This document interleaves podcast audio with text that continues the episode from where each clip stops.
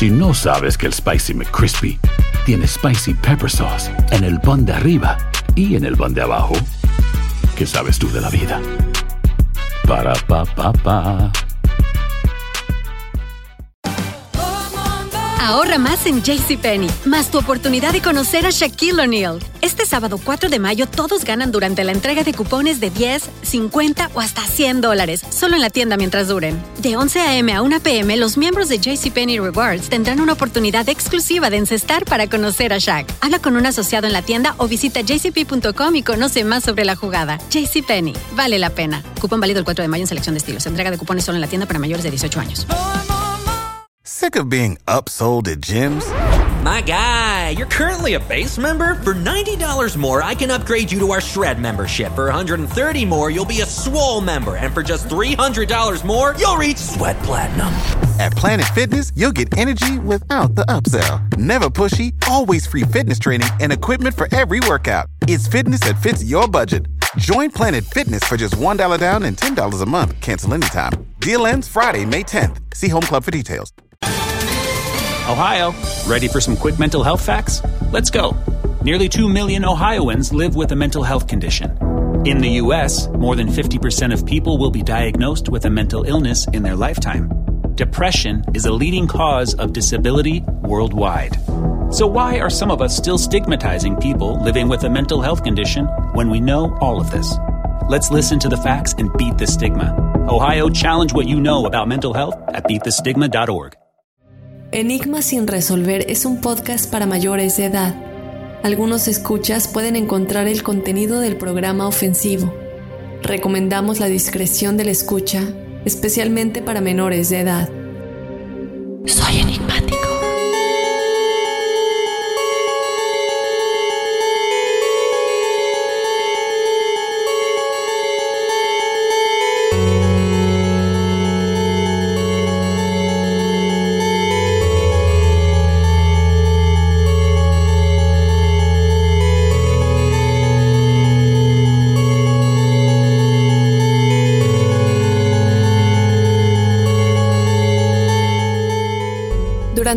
Cuarto de siglo, los cuerpos de hombres jóvenes, sanos y en forma se han recuperado de las vías fluviales que atraviesan algunos estados de los Estados Unidos, mientras que sus muertes fueron determinadas todas como accidentales por parte de las autoridades. Un pequeño grupo de detectives retirados creía que, en cambio, eran víctimas del mismo asesino o, en su defecto, un grupo organizado de asesinos. Pero de ser así, ¿quiénes son los asesinos de la carita sonriente?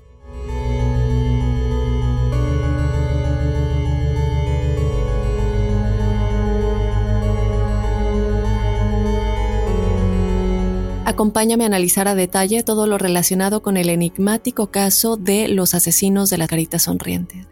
Yo te doy la bienvenida, Enigmático. Mi nombre es Dafne Wegebe. Te recuerdo que, desde luego, como siempre, estamos en las redes sociales para que nos sigas y veas todos los detalles de cada episodio de la semana, en donde estamos constantemente publicando fotos y videos de los casos de los que platicamos cada semana. Nos encuentras en Instagram y en Facebook como Enigma sin resolver. También te invito a que nos escribas a nuestro correo electrónico, en donde nos puedes escribir tu experiencia paranormal o sobrenatural para que seas parte del episodio de testimoniales que publicamos cada jueves. Nuestro correo es enigmas.univision.net.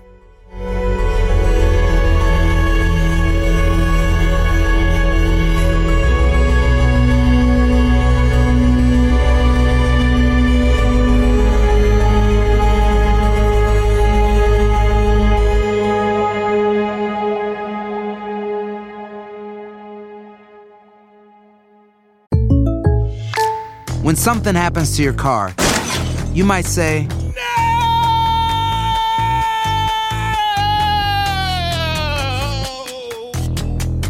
My car! but what you really need to say is something that can actually help. Like a good neighbor, State Farm is there. And just like that, State Farm is there to help you file your claim right on the State Farm mobile app.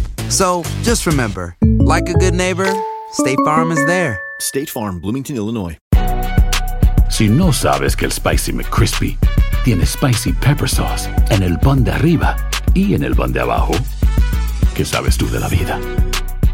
Para, pa, pa, pa.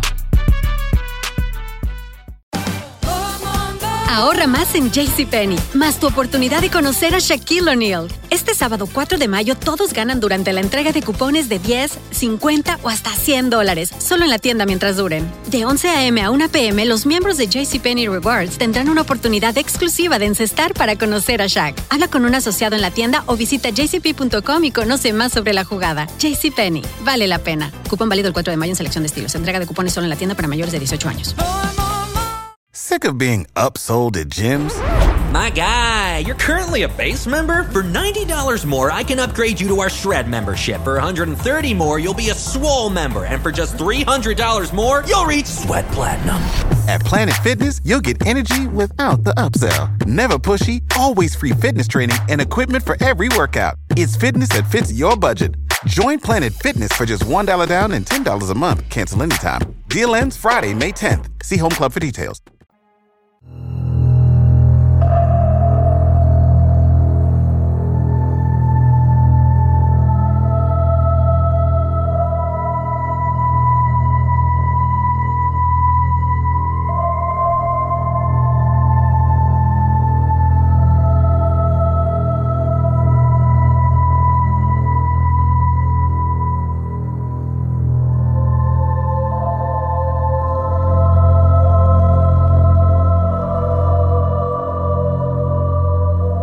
Este caso, chicos, me ha dejado tan intrigada eh, porque hablamos muchas veces de un caso específico de desaparición o un caso específico de un asesino serial. Pero este caso tiene tantos asesinatos en común y realmente es que no se cree que sea solamente una persona. Incluso se ha llegado, y ya vamos a hablar de todo esto a detalle, no me quiero adelantar, pero se ha llegado a pensar que ya está cruzando fronteras y de ser así, la manera en cómo este grupo se comunica es por medio de la Deep Web o Dark Web, como también se le conoce, y esto lo hace aún más oscuro. Obviamente hay prueba de esto, ya vamos a hablar a detalle de cada caso, de cada una de las teorías, de qué se ha visto en común con todos estos casos, pero por el nombre del episodio ustedes ya se estarán imaginando una de las cosas en común en cada uno de estos casos es la aparición de una carita sonriente cerca del lugar en donde se encuentra el cuerpo de la víctima.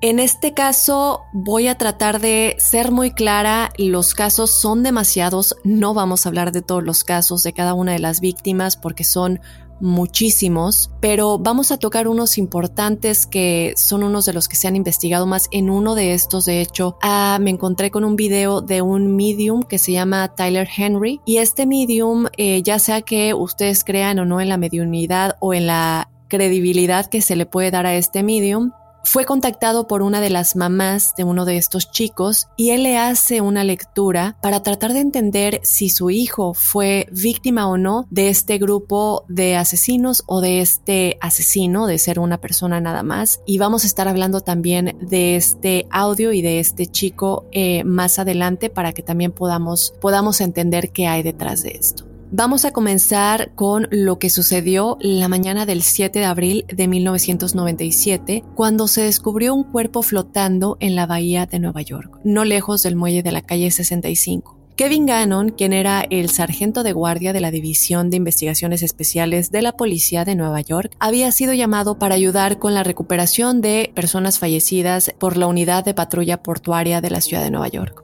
Él eh, fue llamado para un caso en específico esta mañana y fue a identificar a esta víctima, terminó identificándolo como un estudiante universitario de 21 años llamado Patrick McNeil, pero las circunstancias que rodeaban la muerte de este chico pondrían en movimiento una cadena de eventos que se quedarían con Gannon para siempre. Mientras elogiaba la página del informe de persona desaparecida de McNeil, el detective Gannon notó que el joven había estado desaparecido casi dos meses antes de haber sido descubierto. Y él fue visto por última vez saliendo de un bar en el Upper East Side de aquí de Manhattan. No se había descompuesto lo suficiente como para haber estado flotando en el agua durante una semana y mucho menos ocho o nueve semanas. Y este es un patrón que vamos a ver con todos los casos. A medida que avanzaba la autopsia, Gannon se empezó a dar cuenta que habían más y más contradicciones e inexactitudes que le preocupaban mucho y le hacían pensar que algo más había pasado. Además del nivel anormalmente bajo de descomposición, se encontraron larvas de mosca en el cuerpo, lo que no habría sido posible dadas las bajas temperaturas en el momento en el que McNeil desapareció.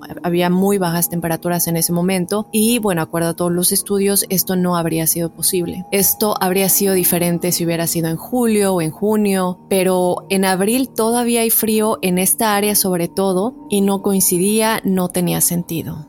También notaron que había pequeñas quemaduras y lesiones que indicaban que McNeil había sido inmovilizado por un tiempo. Un año después, mientras Gannon seguía intrigado por la trágica muerte de Patrick McNeil, porque bueno, lamentablemente las autoridades llegan a la conclusión de que es un accidente, de que murió ahogado y por más de que Gannon insistía en que la investigación tenía que seguir, no se le permite, se le cierran las puertas, es caso cerrado y como lo hemos visto en muchos casos de investigaciones de casos fríos, muchas veces uno de los detectives quiere seguir la investigación, pero obviamente el superior o alguien más de la estación no le permite, es caso cerrado, tenemos que pasar a lo siguiente, déjalo ir. Muchas veces no hay opción, la razón por la que Gannon continúa investigando estos casos es porque ya lo hace independientemente después, pero ya nos vamos a entrar a eso. Entonces nos vamos a que un año después Larry Andrews, de 22 años, él estaba celebrando la víspera de Año Nuevo con sus amigos también aquí en Nueva York. En este caso, ellos fueron a Times Square y es aquí cuando a él se le ve por última vez. Sus restos fueron ubicados a pocos metros de donde se había encontrado el cuerpo de McNeil, de Patrick McNeil, y las circunstancias, como les dije, eran igualmente preocupantes y muy similares. Gannon nunca realmente eh, se había sentido cómodo con la idea de que Patrick McNeil había estado borracho, hubiera caminado 60 millas porque eh, eh, la manera en la que la policía reconstruyó los eventos fue que él, después de estar con sus amigos, él caminó 60 millas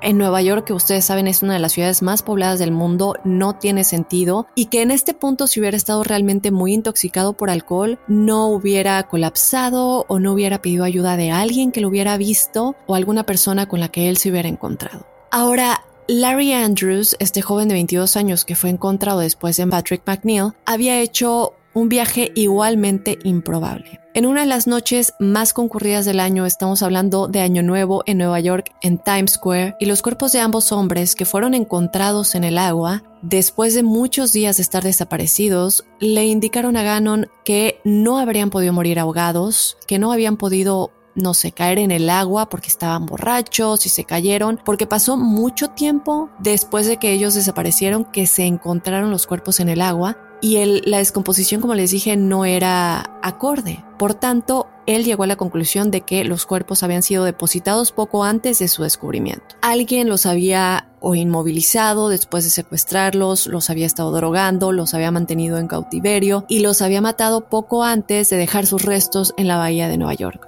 Y si todos sus años como investigador, porque Gannon ya tenía muchísimos años como investigador, le habían enseñado algo, era que este era un patrón y que se iba a repetir. Él es un detective de nueva cuenta con mucha historia. Sabemos que no solamente en la práctica, pero también investigando este tipo de casos, este tipo de, detectives estudian lenguaje corporal, estudian perfiles, es decir, ven la escena del crimen y conforme se vaya repitiendo pueden como llegar a una conclusión de cuáles son como las características de esta persona, la edad, el tipo de sueldo que tal vez tengan, el género y todo esto. Entonces él sabía que iba a haber más víctimas o ya las sabía y no habían sido descubiertas. Él se retira de la policía de Nueva York en 2001 y después de esto, él decide seguir investigando estos casos y ayudando a todas las familias. Él contó con la ayuda de otros dos detectives veteranos, que eran Anthony Duarte y Mike Donovan. Ellos le ayudaron a investigar más a fondo el creciente número de casos que seguían descubriendo se dieron cuenta que 19 de estos casos pasaron en Minnesota y en Wisconsin.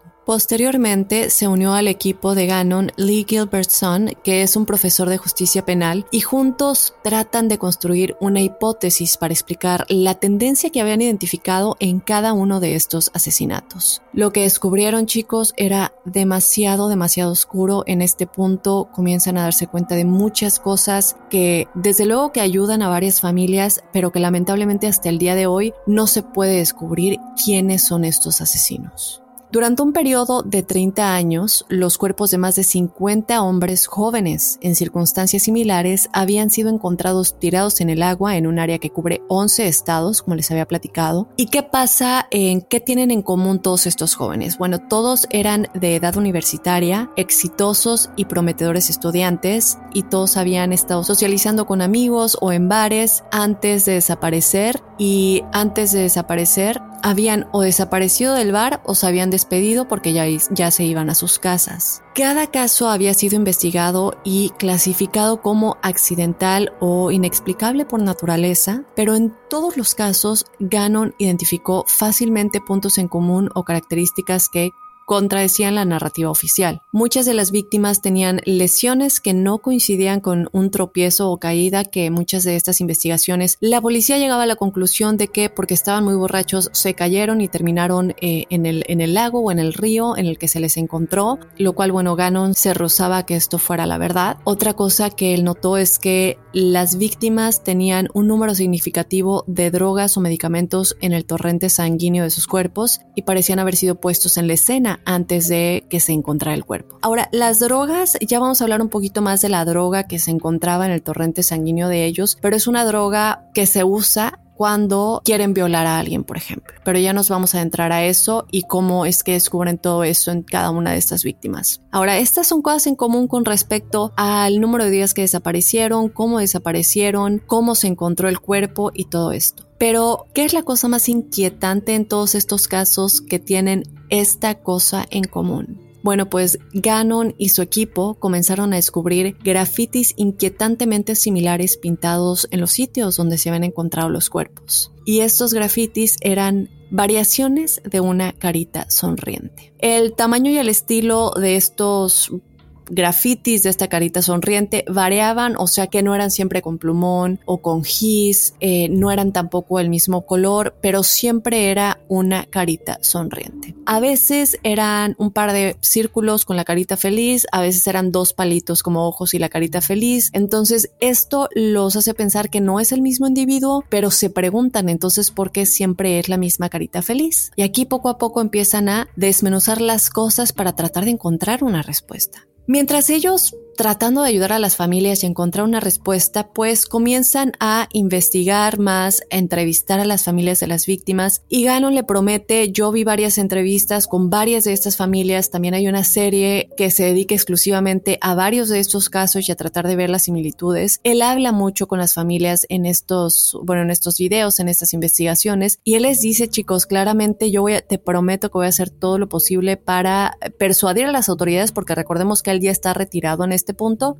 persuadir a las autoridades con los contactos que todavía tengo para que revisen los casos y puedan reabrirlos, iniciar nuevas investigaciones con la teoría que tenemos, ¿no? De que es realmente un grupo de asesinos que los llamamos tal cual eh, los asesinos de las caritas sonrientes, the smiley face killers. Pasa el tiempo y rápidamente descubre que los distintos departamentos de policía a los que se acercó en los que obviamente habían pasado estos casos, lo trataban con mucha sospecha. A menudo se negaban a aceptar sus hallazgos si él llegaba con una teoría y con todas las pruebas de que no pudo haber estado ahogado porque no tiene agua en los pulmones o no puede haber estado tanto tiempo en el agua porque es verano y hay mucho calor y no tiene insectos con tanta humedad en el agua y en 20 días ya se hubiera, bueno, varios casos que vamos a ir viendo y encima obviamente las caritas felices nunca, nunca aceptaron, eh, la policía seguía negándose a publicar informes de autopsias eh, que él pedía, fotografías de la escena del crimen que podrían ayudarlo a él y a las familias. Recordemos que es un detective ya en este caso está retirado, y la policía, los departamentos de policía tienen todo su derecho de negarle estas pruebas porque él no es el detective en los casos, que aparte ya se habían cerrado, pero él obviamente nota esto como muy sospechoso y algo que pues no le permite avanzar como él quisiera, pero desde luego él no se detiene. Pasan 20 años de investigación y Gannon y su equipo creen que existe una red organizada de asesinos en serie que operan dentro de los Estados Unidos. Identifican y acechan a sus objetivos, atacan cuando la víctima está intoxicada o ellos mismos, evidentemente, porque vemos esta droga que se encuentra en sus cuerpos, en su torrente sanguíneo, los llevan a un punto en el que ya no están conscientes, en su punto más vulnerable y es cuando atacan. El sujeto obviamente secuestrado por un tiempo prolongado, según la teoría de Gannon, antes de ser ahogado y luego devuelto a las áreas donde la policía ya había registrado, porque en varios casos igual vamos a ver que ya se había registrado esa zona y que no se había visto nada. Después dibujan una carita feliz después de dejar el cuerpo en el área o cerca del área, pero el chiste es que siempre se puede encontrar esta carita feliz fácilmente por las autoridades. Vamos a hablar de uno de los casos que más me llamó la atención y que más me intriga hasta el día de hoy, que es el caso de Todd Give. Y aquí no vamos a ir linealmente, les estoy hablando a varias víctimas, eh, todas son en diferentes años. Y como les dije, no puedo hablar de todas porque son muchas, pero vi varios que me llamaron la atención, eh, varios que tenían cosas que me interesó para comentarles, que eran cosas muy, muy peculiares y bueno, por eso es que vamos a hablar de estos casos en específico.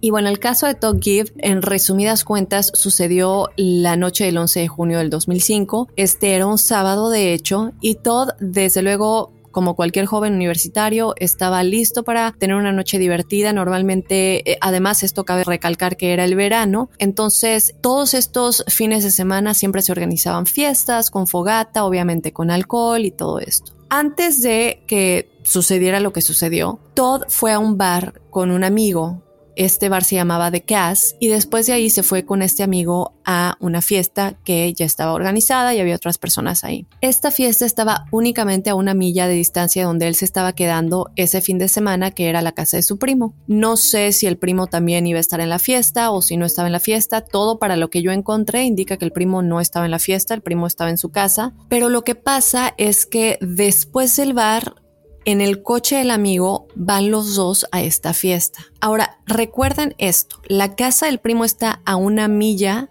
de distancia de la fiesta. Esta es una, yo vi los mapas y voy a ver si se los ponemos en las redes sociales, pero básicamente el mapa es muy fácil, no te pierdes, no te puedes perder de dónde estaba la fiesta y en dónde estaba la casa del primo. Bueno, en resumidas cuentas, él llega a la fiesta con su amigo, la fiesta tenía una fogata, música y Aquí hay otra cosa que me llamó mucho la atención, porque la fiesta eh, tenía alrededor de 100 personas, la mayoría estudiantes, pero en este lugar, en este poblado de, de, Michigan en donde se estaba haciendo la fiesta, porque recuerden que es el verano, no viven ahí, están probablemente ahí por el fin de semana o por la semana, están de vacaciones. Este grupo de estudiantes que viven en Michigan y escogen este lugar para reunirse, rentar casas y todo esto. Este poblado, este lugar, tiene únicamente, bueno, para el 2005 tenía únicamente una población de 314 personas. Y estamos hablando de que solamente en esta fiesta había 100 personas. Por tanto, eso dice mucho de cuánta gente fue de fuera del lugar y no podemos identificar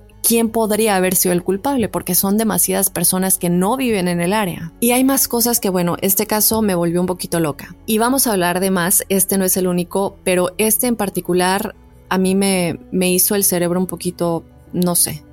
¿Qué sucede? Hay testigos que dicen que a pesar de que obviamente él estaba bebiendo y había bebido en el bar antes de ir a la fiesta, él no estaba intoxicado, no estaba en un punto en el que estaba inconsciente o se estaba cayendo, podía caminar, podía hablar, estaba bien. Pero ¿qué pasa? Dicen sus amigos que él de pronto se fue abruptamente. Él decidió irse de un momento a otro sin explicación alguna, dijo ya me voy y esto le llamó mucho la atención a ellos, no podían entender por qué de pronto ya que se, quería ir. Sobre todo porque decidió irse a pie a pesar de haber ido en coche con uno de sus amigos y tener alguien que lo lleve a casa. No se sabe realmente por qué decidió irse tan abruptamente y a pie yo sé que la casa está cerca, pero tenía un, ride o un aventón, como diríamos, para llevarlo a casa y eso es otra cosa en lo que ellos hicieron énfasis, que eso les parecía muy muy extraño. Nadie cuestionó, sin embargo, esto porque de nuevo no se le veía intoxicado y realmente únicamente estaba una milla de la casa de su primo. Pero lo que pasa después es algo muy muy extraño. Unas llamadas muy raras comienzan a suceder, chicos. A las 12.47 de la noche, Todd llamó a su amigo con el que había llegado a la fiesta, el que había estado en el bar con él, y le dijo que ya había tenido suficiente. No pude realmente encontrar el contexto de a qué se refería con que ya había tenido suficiente. Puede ser que a lo mejor ya había tenido suficiente de él, pero el amigo dice que no habían peleado ni nada por el estilo, al contrario, hoy había tenido suficiente de la noche, no se sabe, es lo único que dijo, él dijo ya tuve suficiente. Muchos piensan que dijo ya tuve suficiente y me estoy yendo a casa, o sea, ya estoy cansado, pero ¿por qué no lo dijo en persona en la fiesta y simplemente se fue así? ¿Por qué tuvo que llamar por teléfono? Eso es algo que los amigos todavía no se explican. Y muchos dicen que él había estado hablando con alguien en la fiesta y que se fue y que a pesar de que varios no reconocían quién era esta persona, no saben si se fue antes de que Todd se fuera, pero unos teorizan que esta persona se fue y él se fue detrás de esta persona. Obviamente no se sabe quién es esta persona, si no ya se le hubiera cuestionado. Yo me imagino que no era uno de los estudiantes porque habrían podido como identificarlo de alguna manera. Pero bueno, él cuelga esta llamada y luego hace otra llamada de nueva cuenta al mismo amigo a las 12.51 diciéndole que estaba en medio de un campo. Es lo único que dice. Eh, traté de buscar como el contexto de la llamada. Unos dicen estoy en medio de un campo, otros creen que dijo estoy perdido en el campo. Pero bueno, el contexto general de esto es que él estaba en un campo. Yo imagino que se salió del camino, lo cual no tiene sentido. De nueva cuenta les vamos a poner el mapa en las redes sociales. Pero si ustedes ven el camino, no tiene como sentido que se hubiera como metido al campo porque la casa está está literalmente de derecho. No, no hay sentido que te hubiera salido del campo. Pero bueno, él llama a su amigo diciéndole que está en medio de un campo y de pronto se escucha un ruido muy extraño y la llamada se corta. Se corta y ya. Su amigo le llama nuevamente y sí da línea, lo que indica que no se le descargó el teléfono o no es que no tenía señal. No sabemos por qué se cortó la llamada. Pero cuando su amigo le llama nuevamente, Todd sí contesta la llamada, pero lo único que se escuchaba era una respiración muy agitada o en su efecto era el viento que estaba muy fuerte y Todd de alguna manera tal vez solo contestó ya no pudo hablar y lo único que se escuchaba era el viento, no se sabe. Cuando yo estaba viendo el mapa no encontraba como realmente una explicación de por qué se habría salido del camino. En fin, el caso es que Todd había desaparecido de la faz de la Tierra sin rastros, se llevaron a perros para poder identificar, no sé por dónde se movió, obviamente olfatear y tratar de saber por dónde iba él caminando. Él iba en la dirección correcta, según esta investigación. Los perros se detienen en algún punto, entonces algunos piensan que o un carro lo recogió en algún punto que es donde los perros dejan de sentir el olor, o si en ese punto es que él entró al campo y se perdió, pero de nueva cuenta yo no entendería por qué si no estaba intoxicado se habría salido del campo. Aquí va a entrar ya lo de las drogas, que sería como lo único lógico para mí en que él se hubiera como desubicado por completo y no supiera cómo seguir en el camino y hubiera decidido meterse al campo en su confusión. ¿Qué pasa? No se sabe más de él sino hasta 21 días después. El 2 de julio, un hombre y su esposa estaban caminando alrededor de un lago del área. Ahora quiero recalcar esto porque es muy importante. Este lago es privado, no es de acceso público. Este lago está más bien rodeado por varias casas de gente, pues imagino, adinerada que tiene acceso a este lago, pero fuera de esta como privada con estas casas y este lago, nadie más tiene acceso a este lago. Entonces, obviamente, este hombre y su esposa vivían en una de estas casas. Mientras iban caminando, notaron algo flotando en el agua y se les hizo muy extraño. El hombre lo nota, se acerca y recuerda en ese momento que había un chico desaparecido que se había estado reportando en el área. Él obviamente ya sospechando, no ve todavía claramente que es un cuerpo, pero es lo primero que se le viene a la mente y el por qué decide acercarse más y desde luego se da cuenta que es el cadáver del chico desaparecido. No solamente esto, estas dos personas notaron varias cosas muy extrañas esa mañana mientras caminaban y una de ellas es que ellos tenían una canoa en el lago, obviamente atada cerca de su casa o me imagino que en la parte que queda frontal a ellos y la canoa estaba completamente desaparecida, no había rastros de ella, muy extraño porque el esposo y su hijo habían ido, eh, o sea, habían subido a la canoa y habían estado en la canoa en el lago la noche anterior, o sea que tuvo que haber sido en algún punto de la noche que la canoa desapareció y que posiblemente el cuerpo de Todd fue colocado ahí. Pero lo más extraño de todo esto, y es una de las cosas que a mí este caso me dejó así muy muy confundida es el cómo el cuerpo estaba en el agua. Normalmente si vemos un cuerpo en el agua y como la mayoría de los, de hecho la mayoría o si no es que todos los demás casos estaban todos boca abajo flotando. Pero todo no estaba así, todo estaba parado. Realmente tendría que haber algo como sosteniéndolo de los pies para que logre quedarse parado en el agua y que lo único que se vea sean sus hombros y su cabeza. Otra cosa que pensé es que a lo mejor los pies se quedaron como atorados en, no sé, la tierra, la arena que está abajo del agua, pero no había como rastros de que realmente tuviera mucha tierra en el agua. Por tanto, no sé de qué manera lo colocaron, que lograron que se quedara en esa posición o si había alguna sustancia en su torrente sanguíneo que logró este efecto. Déjenme saber ustedes qué piensan chicos. A mí esto se me hizo lo más extraño de este caso, la posición en la que estaba en el cuerpo. Si ustedes han visto otro caso en el que esto haya sucedido, por favor que me lo dejen saber porque me encantaría encontrar una explicación. Ahora la autopsia hizo que todo se volviera aún más bizarro. Todd no tenía nada de agua en sus pulmones. Eh, si te ahogas de nueva cuenta, tienes que tener agua en tus pulmones. Esto significaría que, como ya se sospechaba, lo pusieron en el agua después de haber muerto. También su cuerpo no tenía un estado alto de descomposición y si tú has estado en el agua por 21 días en el calor del verano, con toda la humedad y con todos los insectos, tu cuerpo tiene que estar muy muy alto de descomposición.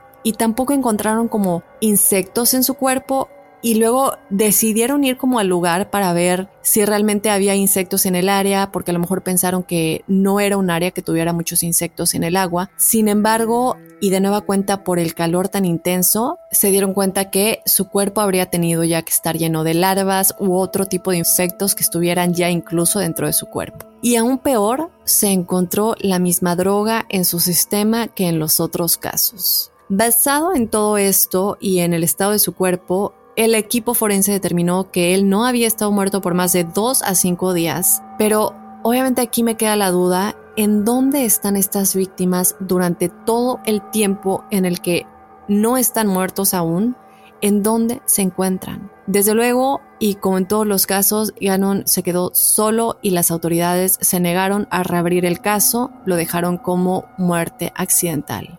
¿Qué pasa? Ustedes ya se estarán preguntando en dónde está la carita feliz en este caso. Bueno, pues la carita sonriente fue encontrada en el lugar en efecto. Recuerden que este es un área privada, únicamente la gente que vive alrededor del lago puede tener acceso a este lago, pero la carita sonriente estaba en un árbol junto al lago, justo en la parte en donde él estaba, el cuerpo estaba flotando, y encima de eso una tarjeta con una carita feliz fue encontrada después en su tumba, lo cual a mí ya me parece un insulto, una falta de respeto muy grande porque por lo menos ya déjalo descansar en paz, ¿no? Ya lo mataste. Y luego hay otros grafitis eh, de otros casos que dicen no sabes a quién estás buscando. Y la O tiene una carita feliz. y es muy confuso el pensar quién o quiénes son estas personas. Vamos a hablar ahora del caso de Dakota James. Él tenía 23 años y de nueva cuenta tiene muchísimas de las características identificadas por Kevin Gannon. En la noche del 25 de enero del 2017, Dakota salió de un bar en el centro de Pittsburgh y se dirigió hacia el cercano puente de la calle 7, cruzando el río que lo llevaba hasta su domicilio. De alguna manera, en la corta distancia entre el bar y el puente, él desapareció. Hay imágenes de las cámaras de seguridad en donde a él se le ve caminando, eh, creo que cruzando la calle, me imagino que es la calle cruzando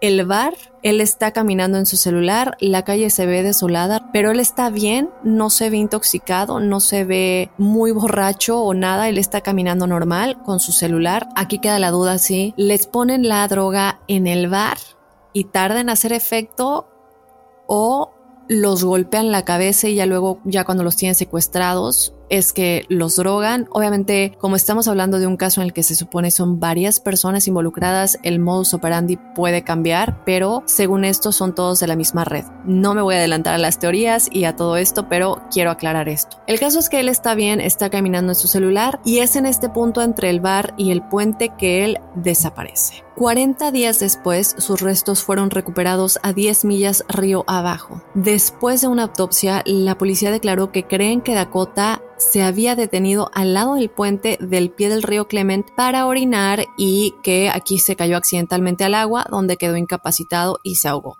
Esto es lo que dicen las autoridades. Nos están diciendo que la noche que él desapareció, él en su estado de embriaguez se paró a orinar en la orilla del puente y se cayó. Pero estamos hablando de 40 días que él habría tenido que estar en el agua. La teoría de la policía es que se cayó, el cuerpo avanzó lentamente por el río antes de que pueda salir flotando y detenerse donde fue descubierto. Y una vez más, las fotografías de los restos recuperados mostraron un nivel de descomposición totalmente inconsistente con un cuerpo que había estado sumergido en agua durante mes y medio. No tiene sentido. Y también había una eh, completa falta de heridas. Y esto lo digo porque, a pesar de que la policía había llegado a la conclusión de que el cadáver seguramente habría pasado a través de una presa de acero y concreto que estaba ubicada a nueve millas río abajo, eh, no sé si ustedes las han visto, yo busqué eh, el ejemplo de cómo se ve esto en este río y es básicamente como, es decir, se habría tenido que como golpear con algo al pasar por esto. No sé si las han visto, pero para darles la idea de esto, él se habría tenido que lastimar físicamente de alguna manera, habría marcas en su cuerpo de, de esto, porque al estar ubicada nueve millas río abajo, él habría tenido que pasar por este lugar para sostener la teoría de que cayó en el puente, en donde dicen que cayó, y luego su cuerpo hacer todo ese recorrido hasta llegar al lugar en donde se la encontró. Cuando Gannon pudo obtener copias de todas las fotos de la autopsia, había marcas visibles alrededor del cuello de Dakota, consistente con que hubiera tenido amarrada como una ligadura. Y luego se dieron cuenta que tenía moretones debajo de las uñas, lo que para ellos sugiere que intentó continuamente como aliviar la presión de esta ligadura contra su cuello y esto causaba como toda la presión en sus dedos y en consecuencia los moretones. Las sospechas aumentaron aún más cuando se descubrió que había habido actividad en la cuenta de PayPal de Dakota dos días después de su aparente muerte. Porque recordemos que ellos creen que no murió enseguida, sino después de haber desaparecido muchos días después. Y desde luego, el descubrimiento de una carita sonriente azul estaba pintada con spray en el puente aledaño de donde se recuperó el cuerpo. Esto le indicó a Gannon y a su equipo que Dakota había sido secuestrado después de que él dejó el bar y fue retenido contra su voluntad durante los siguientes 40 días. Luego lo llevaron río abajo donde lo mataron y lo tiraron al agua. Vamos a hablar del caso de William Hurley, de 25 años, que obviamente las circunstancias en las que murió fueron igualmente preocupantes para Gannon. El veterano de la Marina había estado en el TD Garden Stadium la noche del 8 de octubre de 2009, viendo un partido de hockey de los Boston Bruins con todos sus amigos. Más tarde esa noche, él le envió un mensaje de texto a su novia diciéndole que ella estaba cansado y quería pues irse, que por favor fuera a recogerlo. Claire Dooley, que era la novia de William, se subió a su coche y cruzó Boston para encontrarse con él. Ella le envió un mensaje de texto para preguntarle en dónde quería que lo recogiera. Cuando ella ya estaba por llegar al estadio, ella recibe una llamada de William que le está diciendo que está a punto de quedarse sin batería, que por eso no le había contestado el mensaje, pero que la iba a estar esperando en la entrada del estadio del lado de Nashua Street, que es como se llama la calle donde estaba la puerta del estadio en la que él estaría esperándola. Después la línea se cortó repentinamente. Momentos después, cuando Claire llega al lugar, no había señales de William. Durante la siguiente hora, condujo repetidamente alrededor del estadio, preguntando por él, a los transeúntes, si alguien lo había visto, le mandó mensajes de texto a sus amigos, le dijeron que pues se fue eh, y que no, no sabía nada más. Obviamente todo esto fue en vano, y en un registro de las calles en los días siguientes se descubrió el teléfono de William y aparentemente había sido pues atropellado, bueno, pasado por automóviles y está pues en muy malas condiciones. Se cree que obviamente su teléfono en algún punto se cayó y pues evidentemente los coches pasaron por encima de él. Sin embargo, yo me puse a ver una investigación de este caso en específico y el experto al que se está entrevistando es experto en teléfonos celulares y en este tipo de crímenes sin resolver en donde se encuentran teléfonos en extrañas circunstancias. Él dice básicamente que la manera en la que se encontró el teléfono sí coincide con que los coches hubieran pasado encima de él, pero fue destruido antes de que los coches pasaran encima de él. Estamos hablando del 2009, entonces los celulares creo que en ese tiempo sí estaban avanzados, pero todavía mucha gente usaba los celulares que se abrían y se ve básicamente en la imagen como él dice, este teléfono fue destruido o fue manipulado antes de que tuviera esta, esta herida externa, que bueno, evidentemente sí es porque le pasaron los coches encima. Ahora, otra cosa que quiero comentar de este caso es que seis días después, en las primeras horas del miércoles por la mañana, la policía del puerto de Boston fue llamada porque alguien informó que había un objeto flotando en el río Charles. El cuerpo de William Hurley fue encontrado aproximadamente a 25 pies de la costa. Él tenía sus llaves y su billetera aún en el bolsillo.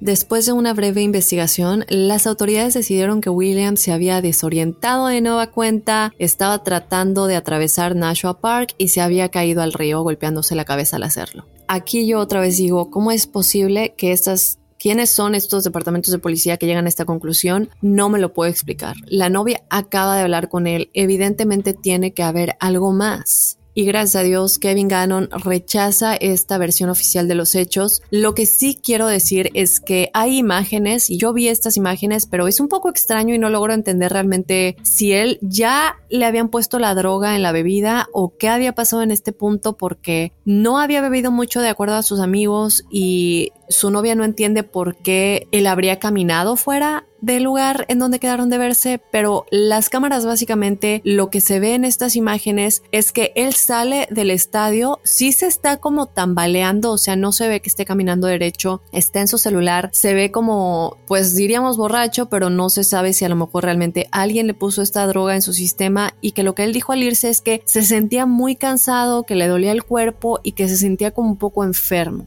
Y, ya para decirles más de esta droga, es un GHB que realmente se conoce, no sé si han escuchado del date rape drug, que son básicamente estas drogas que se utilizan para poder violar a las víctimas. Hemos visto esos casos muchísimas veces en bares y por eso nuestras mamás no sé ustedes, pero mi mamá siempre me decía, no aceptes una bebida que no haya sido abierta en tu cara, ¿no? Cuando yo iba a bares y cosas así, me decía que abran tu bebida en tu cara o que la sirvan enfrente de ti, no dejes tu vaso sola. Seguramente ustedes también se lo han dicho eh, sus papás o sus amigos o gente cercana a ustedes porque realmente te pueden poner algo en el vaso en un segundo sin que tú te des cuenta. Entonces, bueno, en este caso que nos han dicho esto tantas veces, esta es la droga a la que se refieren. De hecho, hace poco vi el caso de una modelo que lo reportó, si no me equivoco, en Boston y ella eh, lo reportó al día siguiente. Ella fue a un bar normal con sus amigas, ella era una modelo, bueno, es una modelo y ella puso en Twitter que le había pasado esto en la noche, ella estaba en un bar, deja su bebida en el bar o está distraída platicando y de pronto empieza a sentirse como adormilada, como no entiende por qué, si apenas es mi primer trago y es esta droga. Entonces, esta es la droga de la que hemos estado hablando que se encuentra en todas las víctimas. Y nadie es realmente capaz de investigar cómo la droga llega al sistema de estas personas porque o están con sus amigos, no saben si conocieron a alguien en el bar y se pusieron a platicar, se gana la confianza de la víctima y en un momento de distracción le echaron la droga, a lo mejor varía de individuo a individuo. Ahora, las lesiones sufridas en la nariz y en la cuenca del ojo derecho de William indicaron un trauma directo y deliberado en lugar de moretones que habrían causado una caída al agua, otra cosa que la policía no quería aceptar. Pero el hecho de que el cadáver de William de alguna manera se hubiera dirigido río arriba durante los seis días que había estado desaparecido no tiene sentido porque se habría estado moviendo contracorriente. Esto es muy contradictorio. William fue uno de los tres hombres cuyos cuerpos fueron recuperados del mismo lugar dentro del puerto de Boston. ¿Qué pasa con este caso? Cuando Gannon llega a la escena para tratar de investigar qué es lo que está sucediendo, él se encuentra con un logo plateado de una carita sonriente que había sido pintada con aerosol en una caja eléctrica fuera de la base de la policía del puerto. Encima había pintado tres estrellas y Gannon creía que cada estrella obviamente representaba a una víctima diferente y se estaba burlando abiertamente de la policía. Porque, como les dije, William era únicamente uno de los tres hombres cuyos cuerpos fueron recuperados del mismo lugar dentro de este puerto de Boston. Otra víctima de los asesinos de las caritas sonrientes fue Tommy Booth. De 24 años, procedente del municipio de Ridley en Delaware, Pensilvania. Esto sucedió el 19 de enero del 2008, chicos, cuando Tommy, junto con ocho de sus amigos, viajó al pueblo vecino de Woodland a un bar para pues pasar la noche con sus amigos. Ellos de hecho estaban celebrando el cumpleaños número 21 de uno de ellos, entonces imagínense la fiesta porque bueno, aquí en Estados Unidos, si ustedes no viven aquí, la edad legal para tomar es 21 años. Entonces normalmente los 21 son como tenemos que ir a un bar a beber, vas con tu identificación esperando que den las 12 de la noche para que ya puedas tomar. No, normalmente así lo hacen eh, los jóvenes aquí, una que ya no es joven. Y cuando todos están ya como reuniendo para irse, pagando la cuenta, se dan cuenta que ahora Tommy había desaparecido. Como eso estaba totalmente fuera de lugar, el grupo inmediatamente llevó a cabo una búsqueda en el bar en el área circundante y su mamá dice que específicamente el amigo con el que él había ido en el carro del amigo es el que más estaba como buscando porque pues yo lo voy a llevar a su casa en donde está. Todos comienzan a buscar, incluido el arroyo que pasaba aproximadamente a 30 yardas hacia la parte trasera del edificio y cuando no pudieron encontrar a Tommy reportaron ya su desaparición a la policía. No sería sino hasta dos semanas después que su cuerpo fue descubierto yaciendo boca abajo en el mismo arroyo 200 yardas más abajo. Como les dije, ellos ya habían buscado en esta área y no había nada, por tanto, podemos rechazar cualquier cosa que diga la policía de que él se perdió esa noche y borracho se cayó al lago porque ya habían buscado ahí y no había nada. Otra cosa es que no había cámaras en la parte trasera del bar, solamente en la puerta principal del bar por la que todos entran y salen, pero estas imágenes nunca mostraron a Tommy salir. Por tanto, tuvo que desaparecer en algún punto dentro del bar. No sabemos si salió por la parte trasera, cómo habría salido por la parte trasera, eh, pero lamentablemente no hay cámaras en esta parte. Lo que sí es seguro es que por la parte más común por la que cualquier cliente entra y sale, él no salió nunca del bar. Algo sucedió dentro del bar, no sé si fue al baño y ahí alguien lo interceptó y ellos ya sabían cómo salir del bar, que no fuera por la parte de enfrente, evidentemente para mí no hay otra explicación. El informe policial indicó que la víctima probablemente había salido por las puertas traseras y borracho y confundido. Se cayó al agua. Como les dije, esto es algo que yo en lo personal voy a ignorar por completo porque otra vez yo no sé si la policía está siendo únicamente vámonos por la salida más fácil, hay muchas cosas que investigar, esto es lo que sucedió ya cerramos el caso, o si alguien más está involucrado, pero es que yo no puedo entender cómo es posible que con tanta presión de las familias, de Ganon y su equipo de detectives, que aunque ya estén retirados, siguen tratando de encontrar respuestas, con tantas pruebas y otros expertos que están tratando de hacerle ver a todos estos distintos departamentos de policía en cada uno de estos estados que tienen que reabrir los casos y hay algo más sucediendo, no lo sigan dejando ya cerrados y como que fueron accidentes, porque cabe recalcar que ni siquiera lo dejan como sin resolver o un caso frío. No, se cierran después de haber llegado a la conclusión de que fue un accidente. Ahora otra cosa es que el estado de los restos de Tommy no coincidía con el de alguien que había estado sumergido en el agua durante 14 días. No había desprendimiento de la piel, no había decoloración ni tampoco hinchazón. Más preocupante aún chicos es que los agentes que recuperaron el cuerpo notaron que aún se encontraba en estado de rigor mortis y para los que no sepan bien qué es el rigor mortis es básicamente rigidez en los músculos y es como endurecimiento del cuerpo y esto solamente ocurre dentro de las primeras 24 horas después de la muerte.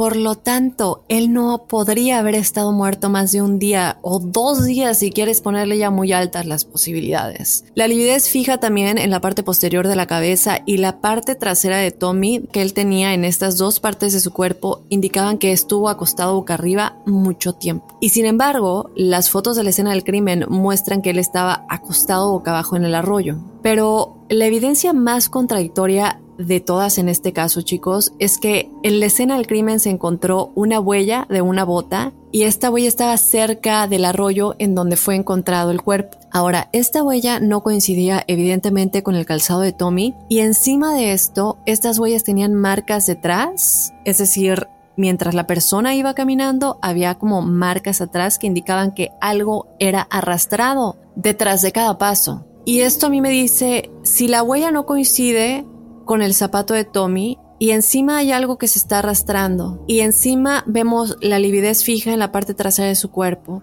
Y encima la decomposición y el rigor mortis, que creo que es una de las cosas más importantes, es algo que le llevo a la policía para que me ayuden a seguir investigando mi teoría de los asesinatos, eh, bueno, de los asesinos de las caritas sonrientes y no me hacen caso, creo que ya es demasiado. Esto lamentablemente es lo que sucede después de que él va al departamento de policía local, va y les explica todo esto, pero lo más inconsistente en este caso es que la policía le dice a, Gannon que lo que sucede es que el arroyo se había congelado durante el tiempo en el que Tommy estuvo desaparecido y que por eso el cuerpo se había preservado y atrapado su cuerpo antes de liberarlo más tarde. Pero esto no tiene sentido porque yo me puse a ver una entrevista que se le hizo a uno de los amigos de Tommy y él explicaba que él pasó por esa parte varias veces buscando, no solamente la noche que desapareció, los días siguientes, que ya les había dicho no se encontró nada, pero lo más importante es que no estaba congelado el lago.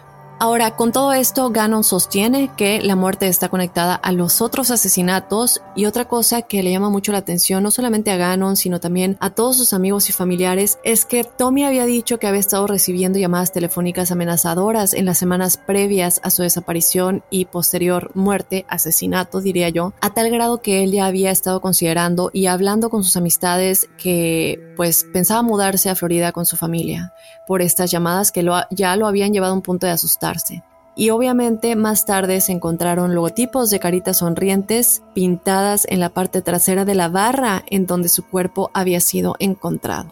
Ahora, les había comentado al principio del programa que yo vi una sesión eh, con respecto a este caso en específico de la mamá de Tommy y ella eh, buscó a un medium que se llama Tyler Henry. Este es un medium que es muy joven, hay dos mediums que son muy muy jóvenes, que son muy conocidos aquí, por lo menos porque están en la televisión muchas veces, por eso muchos cuestionan la credibilidad, pero yo he visto varios videos, por lo menos de Matt Fraser, que es en el que yo creo más, y son videos muy, muy consistentes, muy uh, específicos. Las familias lloran demasiado cuando él dice las cosas que no hay manera en las que él pudiera saber estas cosas. Por tanto, es como que tendrían que ser unos actorazos para que esto fuera mentira. Ahora, la mamá de este chico habla con Tyler Henry. Les voy a poner el audio, pero de nueva cuenta les doy la explicación básica de lo que vamos a escuchar. Y es que él le está diciendo a ella que él no murió en el lago y que él tenía mucho frío antes de morir. También eh, siente la sensación de que él estaba en un lugar con mucho ruido lo cual sería el bar, y después está en un lugar, de un momento a otro, en un lugar muy silencioso. Él le dice que no cree que haya sufrido mucho, o sea que a lo mejor estaba drogado y inconsciente al momento en que lo mataron. Y otra cosa que, y que es algo que vamos a ver más adelante en las teorías, es que se cree que durante todo el tiempo en el que estos jóvenes tal vez estaban secuestrados, que no se sabe en dónde estaban realmente durante todo el tiempo en el que seguían vivos pero estaban desaparecidos, es que durante todo ese tiempo estaban como drogados entonces ojalá que así haya sido para que realmente no hubieran sentido mucho dolor, hubieran estado conscientes durante su secuestro. Entonces vamos a escuchar esta pequeña sesión que tiene Tyler Henry. Les vamos a poner un audio pequeño, no les vamos a poner toda la sesión, pero partes clave en las que Tyler le está explicando a la mamá la posibilidad o qué pasó realmente y cómo tal vez uno de sus amigos puedan también tener respuestas. I don't know how to explain this, but for some reason, I feel like he would have gotten really, really, really, really, really cold before he was ever in the water. And I know this is very strange to say, but I don't, he's not putting an emphasis of being in the water. I feel like I'm in nature. What I will say, just to take away from this at the very least, is I can tell that he was not in, in the water for that entire time. So it's just good to keep in mind there's a name that's being referred to also, and it's kind of separate. It's a very distinct reference to like a Brian keeps coming through. I just need to remember that because that keeps okay. coming in as well. I'd be curious to see if there's a Brian who has gone missing or who has passed. Ahora vamos a hablar de las teorías en este caso. When you buy a new house, you might say, Shut the front door! Winning! No, seriously, shut the front door. We own this house now. But you actually need to say, like a good neighbor, State Farm is there. That's right. The local State Farm agent is there to help you choose the coverage you need. Welcome to my crib. no one says that anymore, but I don't care. So just remember like a good neighbor, State Farm is there. State Farm, Bloomington, Illinois. Si no sabes que el Spicy McCrispy tiene Spicy Pepper Sauce en el pan de arriba y en el pan de abajo, ¿qué sabes tú de la vida? Ba-da-ba-ba-ba. La venta para amigos y familiares de JCPenney está de vuelta. Desde el lunes ahorra 30% extra en artículos por toda la tienda. Esos son ahorros adicionales por encima de nuestros precios bajos. Dile a tus amigos, ven con tu familia y ahorren en grande. No olvides, ya se acerca el Día de las Madres. Y tenemos todo lo que mamá quiere: joyería, belleza, salón y tarjetas de regalo. JCPenney, vale la pena. Cupón válido del 29 de abril al 5 de mayo en selección de estilos. Aplican exclusiones. Detalles en la tienda jcp.com. Sick of being upsold at gyms? My guy, you're currently a base member. For $90 more, I can upgrade you to our Shred membership. For $130 more, you'll be a Swole member. And for just $300 more, you'll reach Sweat Platinum. At Planet Fitness, you'll get energy without the upsell. Never pushy, always free fitness training and equipment for every workout. It's fitness that fits your budget. Join Planet Fitness for just $1 down and $10 a month. Cancel anytime. Deal ends Friday, May 10th. See Home Club for details.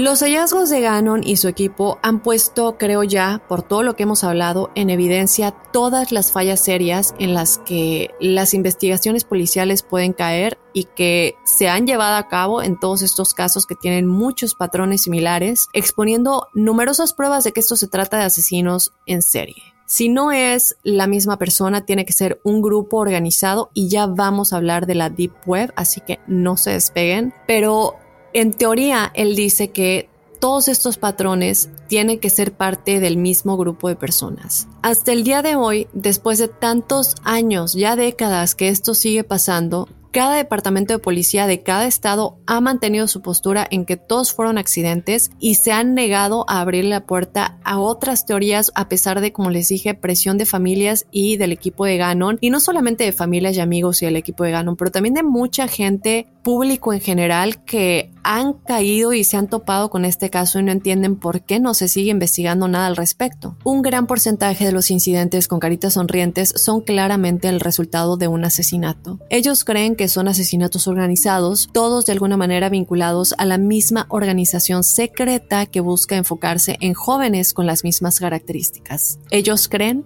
que conectan por medio de la Deep Web. Ahora cabe recalcar que muchas de estas caritas sonrientes varían en, cómo están hechas y creo que ya les había dicho esto, pero la razón que ellos creen es porque realmente son pintadas por diferentes individuos, lo que apoyaría la teoría de que son personas conectadas de alguna manera y que tienen esa firma para identificar los asesinatos que cometen contra individuos que tienen todas las características que ellos en conjunto han decidido son el tipo de víctimas que deben ser asesinadas o eliminadas de la sociedad.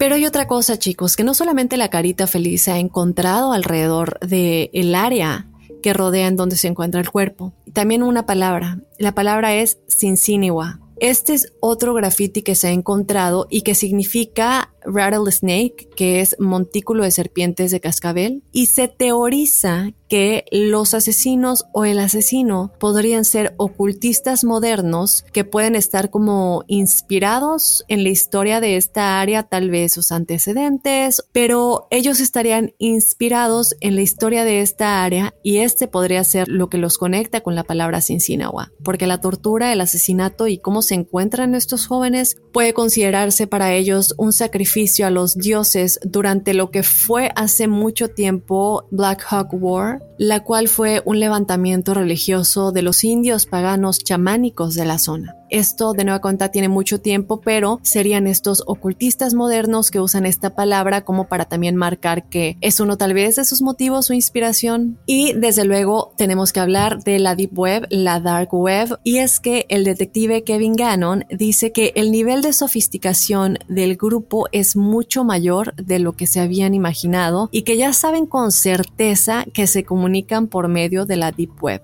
que por este medio vigilan todos los movimientos de cada uno de los miembros. Ahora, ¿cómo pueden estar tan seguros de esto? Bueno, Gannon y su equipo creen que cada ciudad en donde suceden estos casos tiene un grupo que es parte de la organización como mayor, diríamos, a nivel nacional, y creen que hay alrededor de 12 eh, personas o individuos en cada grupo, en cada estado en el que sucede esto y que juntos salen una noche y cinco o alrededor de cinco de ellos cometen un asesinato y la próxima vez son cinco diferentes y así como que se van rotando. De esta manera sería muy difícil para las autoridades dar con un solo individuo, ya que el crimen es realizado realmente por toda la organización más que por un solo individuo y al irse rotando van como evolucionando con el número de crímenes y el cómo logran seguir burlando a las autoridades. También creen que están reclutando constantemente. De hecho, hace años ellos estaban en una página de la dark web,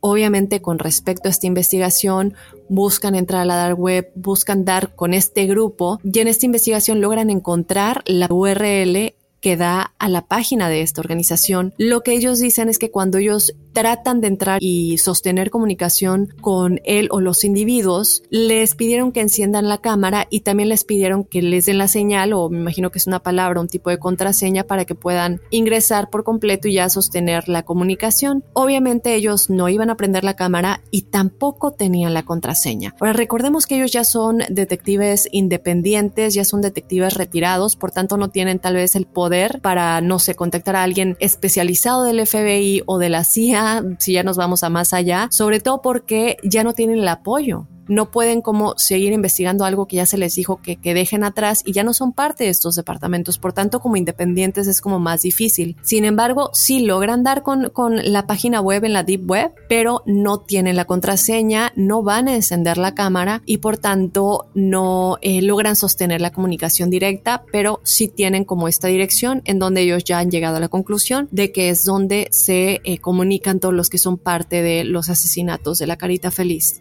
Una última cosa es que hay un gran miedo de que cruce fronteras y es que se sospecha que algo similar está comenzando a ocurrir actualmente en Manchester, Inglaterra. Ya 29 personas en tres años supuestamente se han caído en los canales. Todos ellos son jóvenes entre 20 y 30 años, son hombres y las autoridades comentan que estaban borrachos, que simplemente se cayeron, pero los números están aumentando, la gente se está preocupando y obviamente es muy extraño.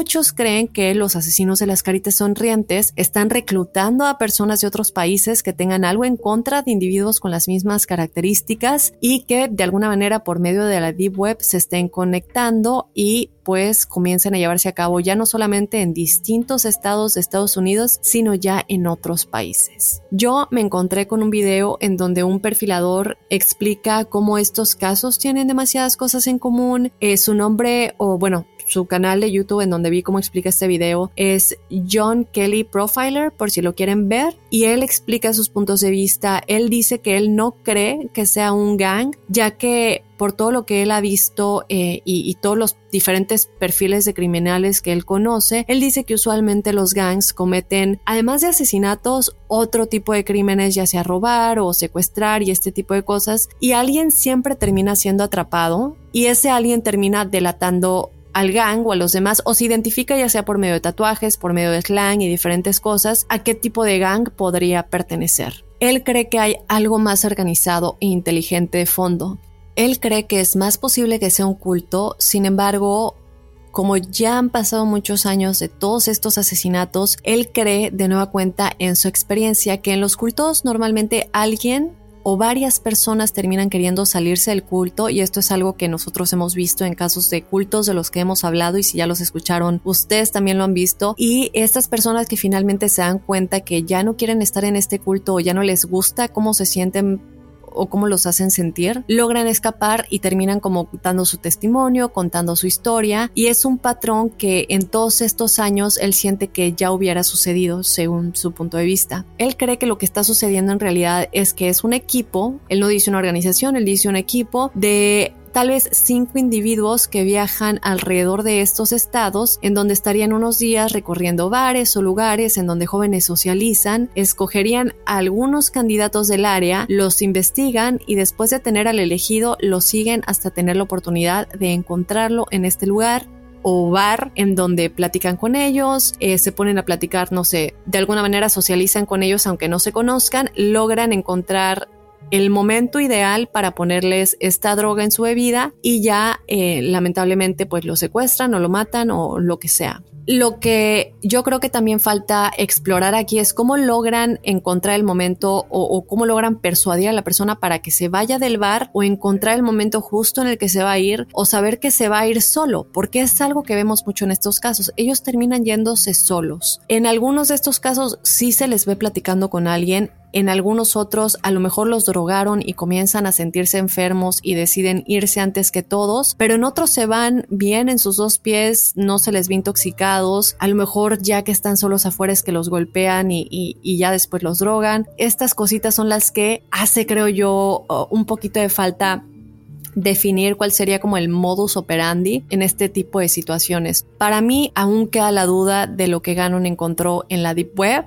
eh, por tanto, creo que sí es algo mucho más grande y que lamentablemente hasta el día de hoy sigue pasando.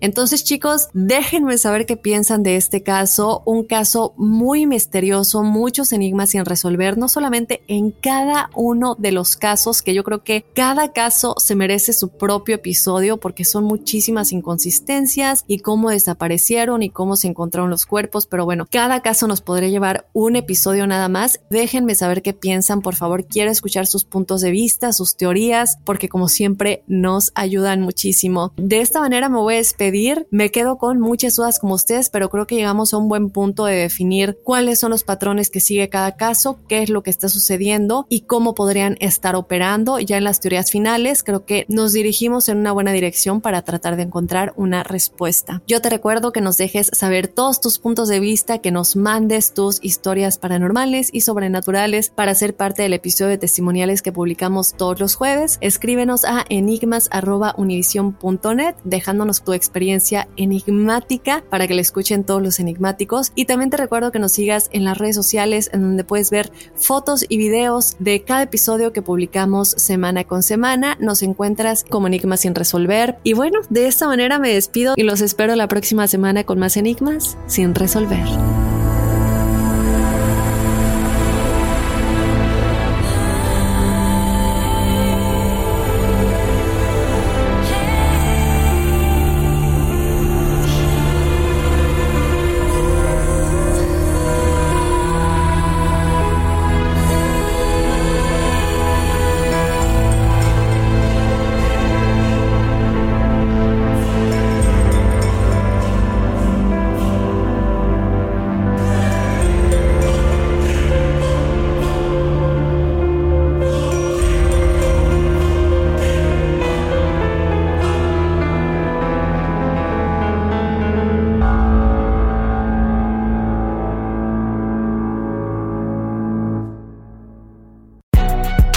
Si no sabes que el Spicy McCrispy tiene Spicy Pepper Sauce en el pan de arriba y en el pan de abajo, ¿qué sabes tú de la vida? Para, pa, pa, pa. La venta para amigos y familiares de JCPenney está de vuelta. Desde lunes ahorra 30% extra en artículos por toda la tienda. Son ahorros adicionales por encima de nuestros precios bajos. Dile a tus amigos, ven con tu familia y ahorren en grande. No olvides, ya se acerca el Día de las Madres. Y tenemos todo lo que mamá quiere: joyería, belleza, salón y tarjetas de regalo. JCPenney, vale la pena. Cupón válido del 29 de abril al 5 de mayo en selección de estilos. Aplican exclusiones. Detalles en la tienda jcp.com. Sick of being upsold at gyms?